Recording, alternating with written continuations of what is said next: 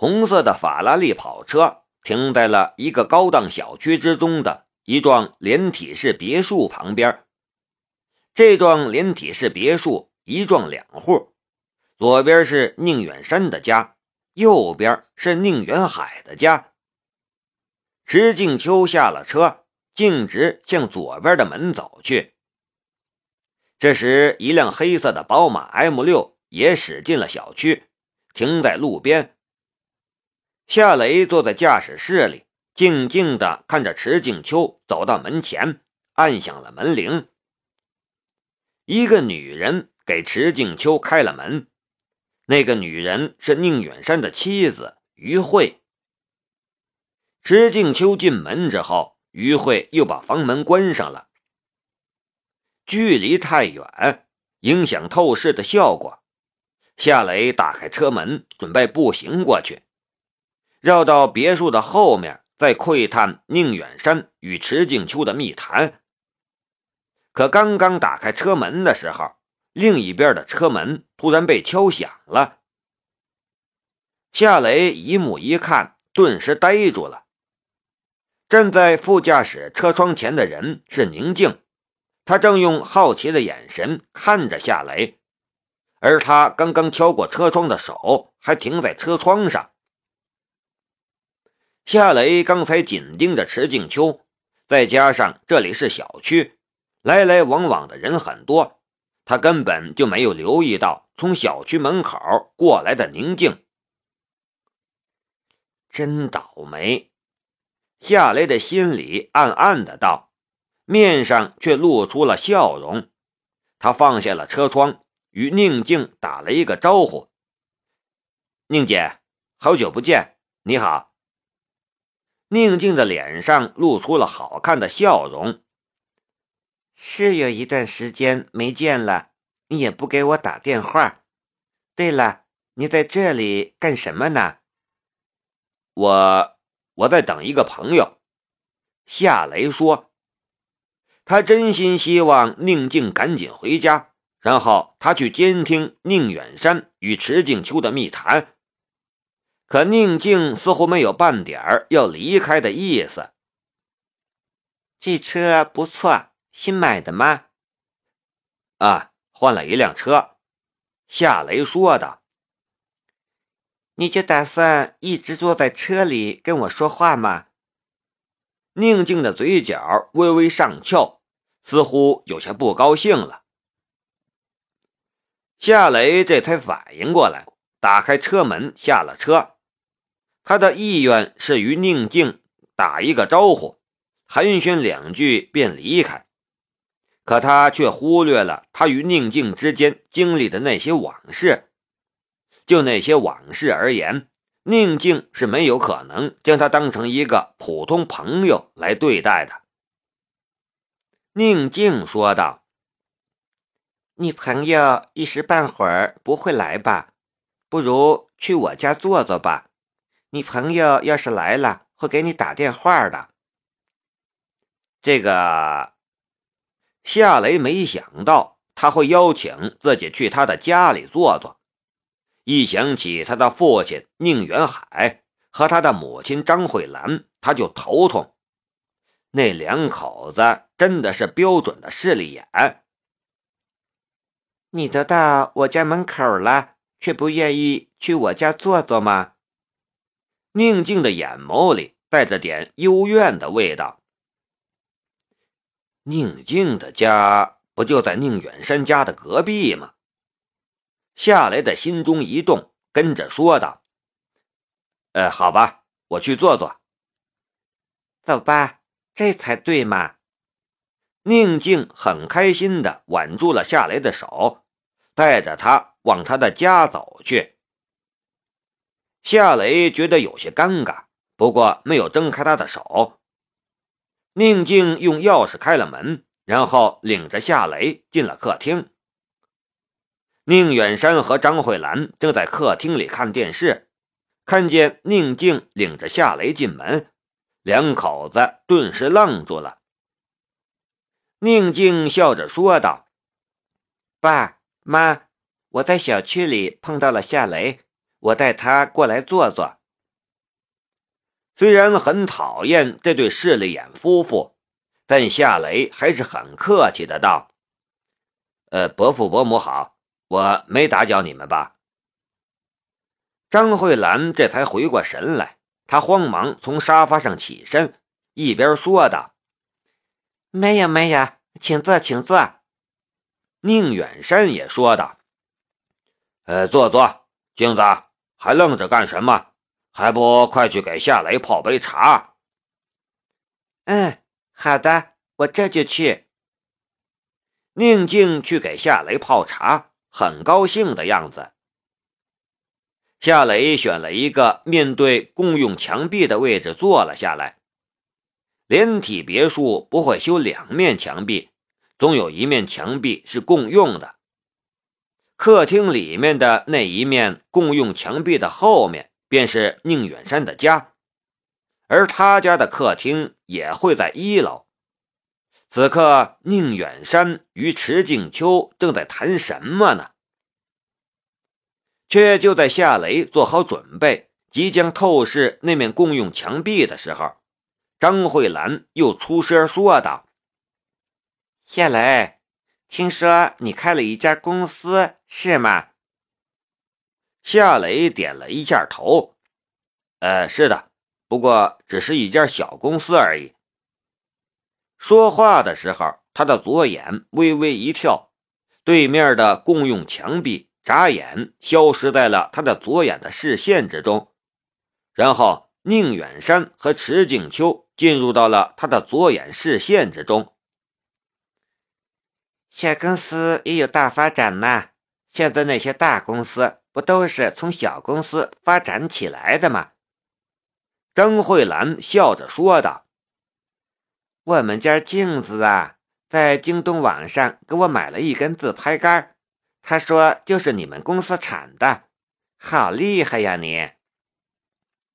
宁远海满脸笑容：“呃，下来，以后没事常来我家坐坐，别客气。”你妹妹在京都读书，你一个人在家也不容易，怪冷清的。你过来多少也热闹一些。夏雷有些无语了，这夫妻俩以前不是这种态度。那个时候，任文强刚从国外回来，高学历、高职位、高收入。甩他这个打工仔好几十条街。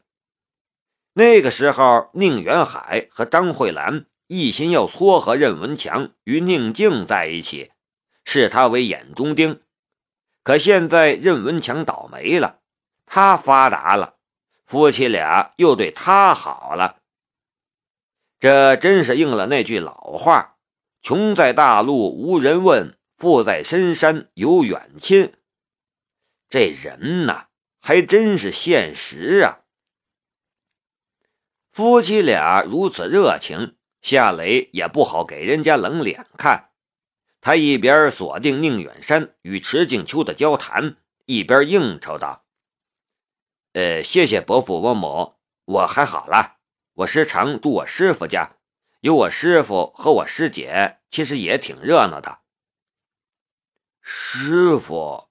师姐，宁远海和张慧兰对视了一眼，表情怪怪的。这时，宁静泡好了茶过来，他将一杯竹叶青放在了夏雷面前的茶几上，然后坐到了夏雷的旁边。他接口说道：“爸妈，你们还不知道，夏雷现在在学咏春拳呢，挺厉害的。”能文能武，要在古时候了，你一定是个文武状元。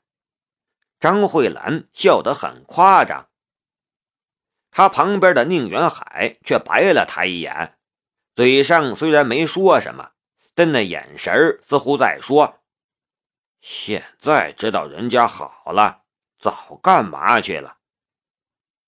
宁静又说道。我还知道夏雷的师姐是个留学生，也是一个能文能武的全才，现在还是夏雷的助理呢。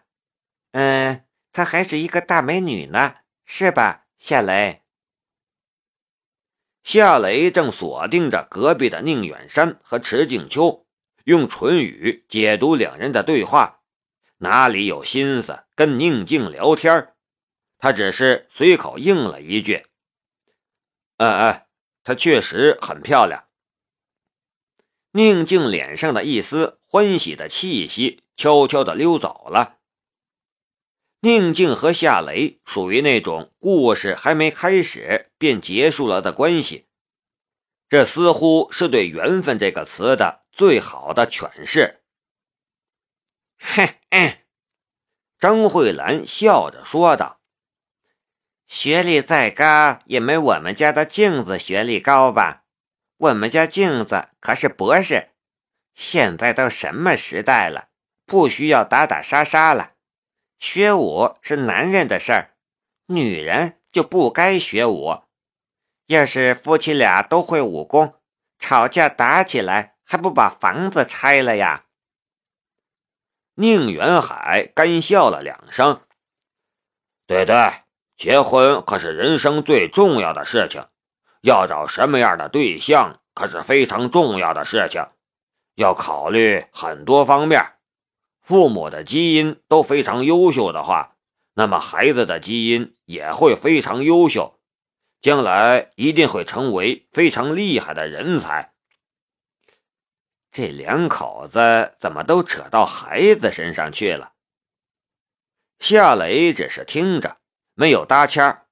他的视线还锁定着隔壁的宁远山和池静秋。隔壁，池静秋将那只从向红斌手里得到的手机内存卡递给了宁远山。宁远山满脸堆笑，很激动的将那只手机内存卡插在了早就准备好的读卡器上，然后连接到了他的手机上。干得不错。干得不错！宁远山看着手机屏幕上显示的图纸，越发激动了。有了这些图纸，回头我就准备一支专家队伍，一定要将这台机床制造出来。对了，你公公和你老公也要参加，功劳会有他们一份。池静秋却对此兴趣淡淡。他说道：“我不管他们，我只关心我的经理职位。”宁远山用手指了指池静秋，笑着说道：“你呀，你什么都好，就是这一点不好。”池静秋说道：“宁董，我相信一句话，那就是‘人不为己，天诛地灭’。”人活着也就几十年光阴，我可不想碌碌庸庸的过一辈子。算了，我对你的家庭关系不感兴趣。我答应你的事情一定会兑现。”宁远山说道。“明天我就宣布升你的职，给你一个供销部经理的职务，你看好不好？”石静秋的脸上顿时露出了喜悦的笑容。谢谢宁董。宁远山又说：“不过这件事你还得负责。”没问题，我的人会一直盯着夏雷。夏雷那边有什么情况，我知道后立刻向宁董你汇报。宁远山拔掉了读卡器的连接线。然后小心翼翼地将读卡器连在那只手机内存卡一起放进了衣兜里，然后他的嘴角浮出了一丝冷笑。夏雷那小子想用这台机床一飞冲天，他大概是在做梦。他不该撬走我们最重要的客户神州工业集团，不然的话。我也不会这样对付他。他要怪，那就怪他自己太不知天高地厚了。宁远山不贪，但对仕途和面子却看得尤为重要。夏雷撬走了神州工业集团这个原本该属于东方重工的大客户，不仅不给他面子，还等于破坏了他与神州工业集团的关系，掐断了他的一条上升的通道，他怎能不记恨在心？石静秋说道：“他活该，我和他是同学，他那个人我了解。”以前是穷怕了吧？一遇到往上爬的机会，他就会像救命稻草一样死死抓住。他才不会顾及你宁董的利益呢。这种人不值得同情。不过宁董，他也在造这样的智能机床，我们怎么对付他呢？宁远山冷笑道。他一个民营企业还能造得过我们大公司？我们加班加点儿，抢在他的面前制造出来，然后上报申请专利。他再造出来，我们就告他窃取我们公司的商业机密。那个时候，法院的法官是相信我的话，还是相信他的话？石静秋咯咯笑道：“当然是相信宁总你的话了。你在海珠的威信比胡后还大，哪个法官敢不给你几分面子？再说了，我们是国有企业，谁会相信一个国有大企业会去偷一个民营企业的商业机密？到时候，夏雷那小子恐怕哭都哭不出来。”这些是以后的事情，现在你立刻联系生产部。我现在就要召集我们公司的精英，今晚务必要制定出一个方案出来。好，我现在就打电话让他们过来。池静秋也很激动，看到这里，夏雷收回了视线，心中却是一声叹息。